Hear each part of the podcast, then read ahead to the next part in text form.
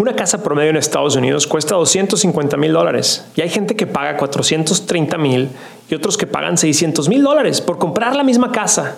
Es una diferencia de 170 mil dólares al cabo de 30 años.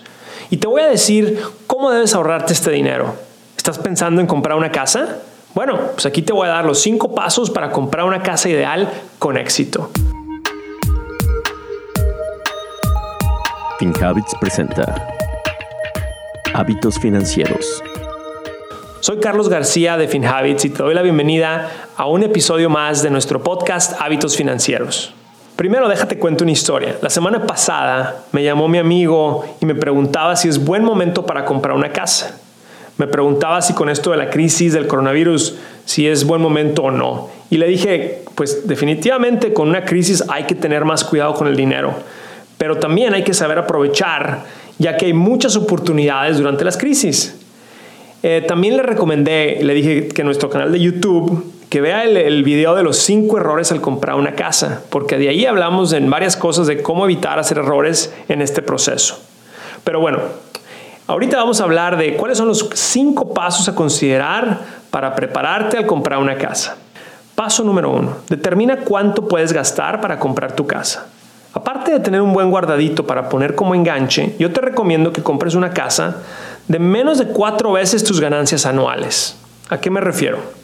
Si tú ganas 30 mil dólares y tu pareja gana otros 30 mil dólares al año, entre los dos ganan 60 mil, si lo multiplicas por cuatro, entonces son 240 mil dólares. Este es tu presupuesto para tu casa. No te enamores de una casa más cara de lo que puedes comprar. Quizá el banco te va a decir que puedes comprar una casa más cara, pero resiste la tentación porque en este momento comprar más de lo que puedes te puede poner en una situación vulnerable financieramente. En lugar de comprar una casa más cara, mejor comienza un fondo de emergencia que puedes utilizar para pagar la casa por seis meses en caso de que algún día te quedes sin trabajo o suceda una emergencia. Para empezar este fondo de emergencia lo puedes hacer a través del app de FinHabits desde tu móvil. Paso número dos, hay que tener un buen puntaje de crédito. La compra de una casa es una de estas compras importantes en tu vida y la gran mayoría compramos una casa a través de un préstamo. A mí me habían enseñado que deber es malo, que tener un préstamo es malo, pero déjame te explico. Es mala idea comprar una televisión de 60 pulgadas con una tarjeta de crédito, pero es buena idea comprar una casa con un préstamo bancario. ¿Por qué? Pues porque la televisión baja de precio, pero la casa probablemente va a subir de precio con el tiempo. Entonces, volviendo al préstamo, para que el banco te dé un buen préstamo a un interés bajo, tu puntaje de crédito tiene que ser superior a los 670. Si no tienes este puntaje, no te preocupes. Puedes bajar el app de FinHabits y ahí tenemos una clase y un video que te pueden ayudar a mejorar tu crédito. FinHabits, la app que te ayuda a desarrollar mejores hábitos financieros. Con FinHabits puedes comenzar a invertir desde 20 dólares a la semana y es muy sencillo. Tienes la flexibilidad de hacer depósitos y retiros cuando tú quieras. Descarga FinHabits desde tu teléfono móvil y sé parte de la app financiera en español más confiada en los Estados Unidos.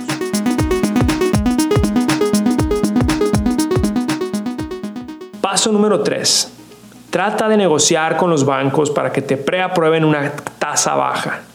Este es quizá el paso más importante para ser exitoso, asumiendo que ya sabes cuánto puedes gastar y tienes un buen puntaje de crédito. Los préstamos bancarios están con tasas de interés bajísimas, las más bajas que hemos visto en los últimos 20 años. Y esto se debe a que el gobierno ha estado bajando las tasas de interés casi a cero.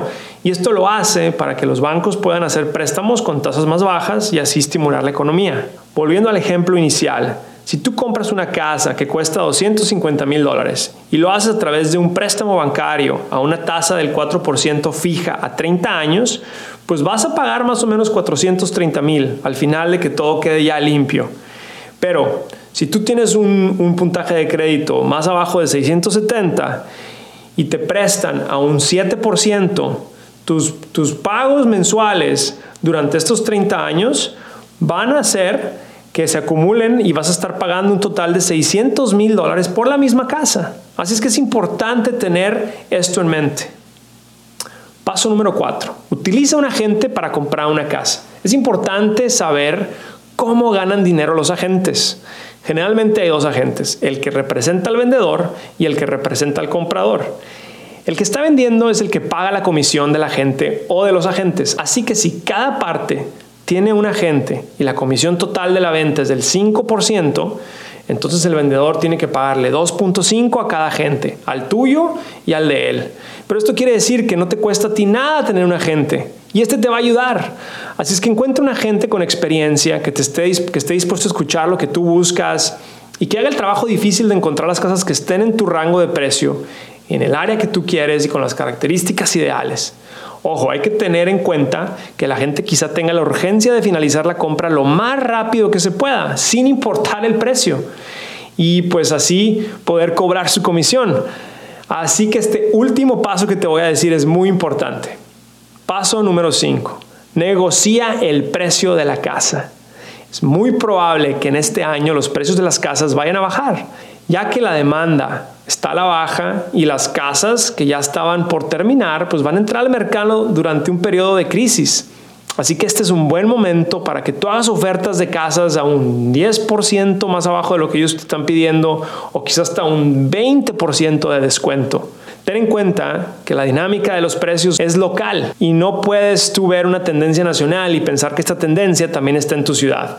Así que estas siguientes cuatro o seis semanas son muy buenas para que tú te pongas a encontrar esa tendencia y puedas mejorar este precio de compra. Aunque tengas un préstamo preaprobado de 250 mil del banco, esto no significa que no puedes comprar una casa más barata. Así que sigue negociando. Y también, ojo, cada dólar que le negocies al precio implica muchos dólares de ahorro durante los pagos de los préstamos por los siguientes 30 años. Ahora sí, ponte a buscar tu casa. Esta debe de ser una de las inversiones más importantes en tu patrimonio familiar. Recuerda que a nosotros en la comunidad de FinHabit nos interesa que tú desarrolles buenos hábitos y que crezcas tu patrimonio a largo plazo. Recuerda estos cinco pasos que te acabo de decir, que son muy importantes, pero también recuerda que hay otras cosas que necesitas hacer, como por ejemplo hacer la inspección y tener un seguro de casa. Así que también recuerda que si no has visto, puedes ver el video en nuestro canal de YouTube de los cinco errores al comprar una casa.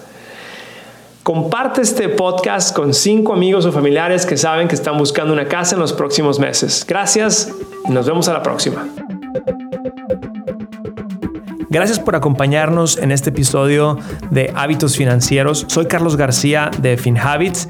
Este podcast es producido por FinHabits Inc. Giovanni Escalera en producción y edición, Adal Gutiérrez en guion. Recuerden que este podcast es para efectos de información y no constituye una solicitud o recomendación para comprar o vender activos.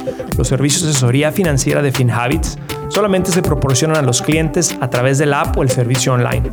El rendimiento de las inversiones no está garantizado y los resultados pasados no son garantía de resultados futuros.